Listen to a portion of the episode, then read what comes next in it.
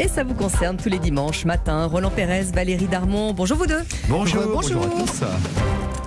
Roland, on commence avec vous, avec euh, le droit du travail qui va occuper nos deux questions du jour. La première est complètement dans l'actualité. Elle concerne les abus signalés par euh, la sécurité sociale des arrêts de travail obtenus quasiment en un clic. Vous allez euh, nous expliquer tout ça. comment ça se passe? Alors, le gouvernement, vous l'avez entendu, veut dérembourser les arrêts de travail qui sont donnés en téléconsultation. Alors, normalement, quand on est souffrant, on va chez son médecin traitant mhm. ou on appelle SOS médecin si la ville où on vit dispose d'un service d'urgence médicale où on passe par Internet pour effectuer la téléconsultation. Et c'est ces pratiques qui sont dans le viseur du gouvernement. Alors, vous parlez des téléconsultations auprès d'un médecin euh, lambda, mais pas de son médecin traitant, par exemple. Hein. oui, absolument. Alors, vous savez, les téléconsultations des généralistes et spécialistes ont connu un véritable boom depuis l'épidémie de Covid. Et jusqu'à cet été, il n'y avait aucun problème pour la prise en charge intégrale de ces consultations médicales. En fait, ce qui est dans le viseur, ce sont les arrêts maladie obtenus en trouvant sur Internet un praticien, j'ai envie de dire, peu regardant sur mhm. les arrêts médicaux. Alors, je vous donne un chiffre quand même qui fait froid dans le dos. 100 millions d'euros payés par la Sécu ah au titre de ces arrêts prescrits à tort peut-être. Oui, mais justement, Roland, il y a quelques semaines, dans l'émission Zone Interdite hein, sur M6, un reportage a montré combien il était facile, en fait, pour n'importe qui, d'obtenir en ligne un arrêt maladie pour partir, par exemple, en vacances. ça dingue. Alors, les faux arrêts de travail se multiplient car c'est très facile, vous l'avez dit, de, de, l'obtenir, car cette enquête, euh, selon cette enquête, parce que même pour soi euh, ou pour un proche, quitte à recourir à plusieurs téléconsultations le même jour, c'est ce que dit cette enquête, pour tomber sur un médecin compréhensif qui trouve parfois refuge dans des bornes, tenez-vous bien, installées dans des supermarchés. C'est complètement dingue. Alors, c'est dingue, mais c'est surtout que ça va poser un vrai problème qui, euh, ça va brider la demande des patients qui, eux, ont vraiment des difficultés à rencontrer un médecin. Vous parliez des déserts médicaux, par exemple. Oui, exactement. Alors, vous savez que euh, depuis une convention signée en juillet 21, la téléconsultation ne peut représenter plus de 20% des actes réalisés par le médecin, alors que 6 à 7 millions de Français n'ont pas de médecin traitant, d'où la polémique sur cette mesure de déremboursement qui devrait être peut-être effective en janvier 23. Alors, deuxième question, on reste dans le domaine du droit du travail. On se pose beaucoup la question quand on a euh, quelqu'un qui bosse à la maison en 100% télétravail. Est-ce que mon patron doit prendre en charge un certain nombre de frais, l'électricité, le chauffage. En ce moment, on en parle beaucoup de la facture qui explose, la connexion à l'internet, etc., etc., Alors, il est vrai que c'est pas très clair hein, et parfois les employeurs ne donnent pas de détails sur bah leurs obligations. Alors, quand un salarié est placé en télétravail, il engage évidemment des frais. Il y a une, il existe une allocation forfaitaire versée par l'employeur qui est exonérée de cotisations et contributions sociales dans la limite de bon allez, vous n'allez pas appeler votre banquier tout de suite pour faire le malin puisque le montant est de 10 euros par mois pour une ah journée de travail travailler mmh. par semaine, soit 4 dans le mois, 20 euros par mois pour deux jours par semaine, soit 8, euros, euh, soit 8 jours par mois, et 30 euros par mois pour 3 jours travaillés. Mais si les dépenses du salarié qui télétravaille sont plus importantes, euh, qu'est-ce qui se passe? Alors, lorsque ces montants dépassent, enfin, dépassent les, les, montants que je viens de vous dire, et évidemment qui sont forfaitaires, eh bien, l'exonération des charges sociales n'est possible qu'à condition de justifier de la réalité des dépenses professionnelles. Alors, ça peut être, euh, on parle de code part, ça peut être une partie du loyer, la taxe d'habitation, taxe foncière, les charges de copro, l'assurance, le chauffage, vous en parliez, l'électricité, la clim, etc.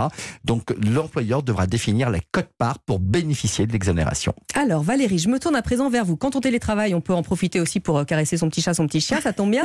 C'est la journée mondiale des animaux euh, dans deux jours. Hein, c'est euh, après-demain. Et on va voir si avoir une mutuelle ou pas pour son animal de compagnie c'est important. Alors, choisir une mutuelle animaux, ben, c'est pas simple. En tout cas, ça, on le sait. Vous, vous avez un chat. Moi aussi. D'ailleurs, on a quasi le même. Les le formules... est jeune, donc pas de mutuelle. Oui, c'est ça. Moi, elle a 21 ans, c'est différent. Euh, les formules, elles sont nombreuses, elles sont très variées. Est-ce qu'on doit en souscrire une? À partir de quel âge? Alors, je vous propose d'écouter la réponse de notre invité ce matin, le docteur vétérinaire et comportementaliste, président de l'association Agir pour la vie animale, Thierry Bedossa. Bonjour et merci d'être avec nous. Bonjour et avec plaisir. Est-ce qu'une mutuelle, ça sert vraiment, docteur? Alors, je vous livre une expérience de vétérinaire praticien, médecin de famille depuis plus de 35 ans. Euh, je pense que c'est vraiment nécessaire euh, parce que c'est vraiment de la, de, la prévoyance. Ça permet de couvrir des coûts auxquels nous, les Français, qui, qui sommes habitués à, aller voir des médecins et, à ne pas euh, devoir décaisser d'argent. Donc, nous, les Français, on n'est pas habitués au coût réel des soins.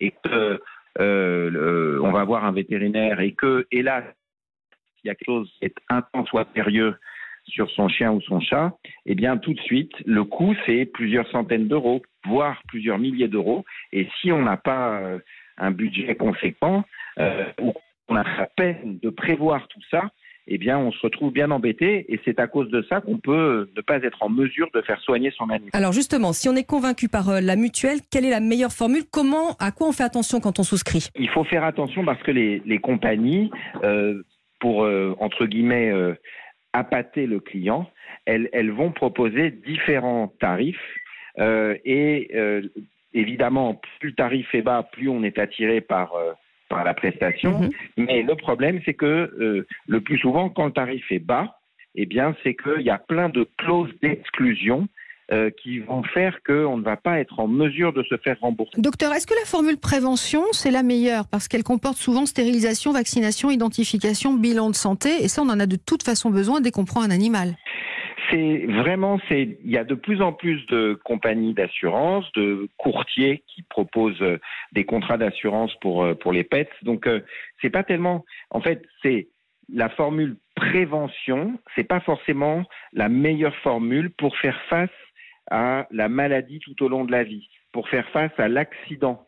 Euh, qui va survenir de manière justement euh, imprévisible. Et donc euh, la, formule prévention, c'est une forme de package qui permet de, là encore, de séduire un client en lui proposant quelque chose qui le rassure et qui effectivement s'adresse aux problématiques des premiers mois de vie jusqu'à la première année de vie. Mais c'est pas forcément ce qui va permettre le plus de couverture en cas de soins médicaux importants nécessaires tout au long de la vie, s'il y a une maladie chronique euh, ou en cas d'accident. Merci beaucoup euh, Thierry Bédossa. On rappelle que vous êtes euh, vétérinaire, président de l'association Agir pour la vie animale. Merci beaucoup Valérie, merci beaucoup Roland. Si vous avez des questions à leur poser, vous n'hésitez pas à notre page Facebook est là et puis vous retrouvez la chronique évidemment sur europe1.fr.